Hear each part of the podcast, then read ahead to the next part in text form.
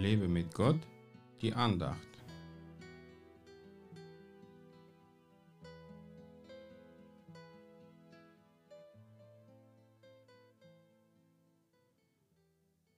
Wer ist der Lügner, wenn nicht der, der leugnet, dass Jesus der Christus ist?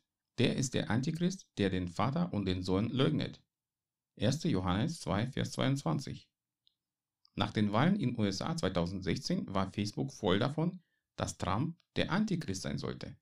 Später wollten viele Christen, dass er wiedergewählt wird. Es sind seit geraumer Zeit ganz viele Debatten um das Thema Wer ist Antichrist entflammt, was ich persönlich schon fast pervers finde. Pervers in dem Sinne, dass die Christen sich mehr Gedanken darüber machen, wer der Antichrist sein soll, anstatt sich ständig daran zu erinnern, wer Christus für sie ist. Sie sollten lieber sein Evangelium überall verkündigen, statt irgendwelche verwirrende Botschaften von angeblichen Antichristen zu posten. Wenn man diese Bibelstelle liest, ist doch klar, wer der Antichrist ist, der den Vater und den Sohn leugnet. Auch bei Facebook hat jemand Folgendes gepostet, Jeshua ist nicht Gott und wird es nie sein, denn das ist eindeutig der Vater. Und nein, Jeshua ist auch nicht der Vater, sondern der Sohn. Also könnte ich diesen User auch Antichrist nennen, weil Jesus für ihn kein Gott ist, obwohl er meint, dass er ihm nachfolgt. Also man merkt schon, dass der Antichrist für die Verwirrung unter Christen sorgt und alles Mögliche glauben lässt, was vom Glauben an Jesus Christus, unseren Retter und Erlöser, und von unserem Auftrag, sein Evangelium zu verkündigen, ablenkt.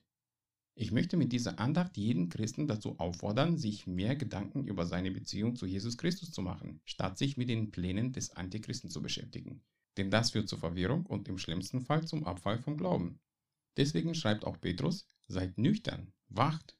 Euer Widersacher, der Teufel, geht umher wie ein brüllender Löwe und sucht, wenn er verschlingen kann.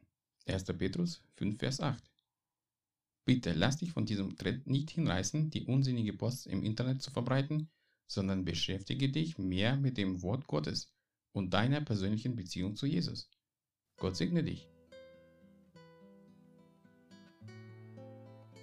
Mehr Andachten findest du unter www.lebemitgott.de. Ich freue mich auf deinen Besuch.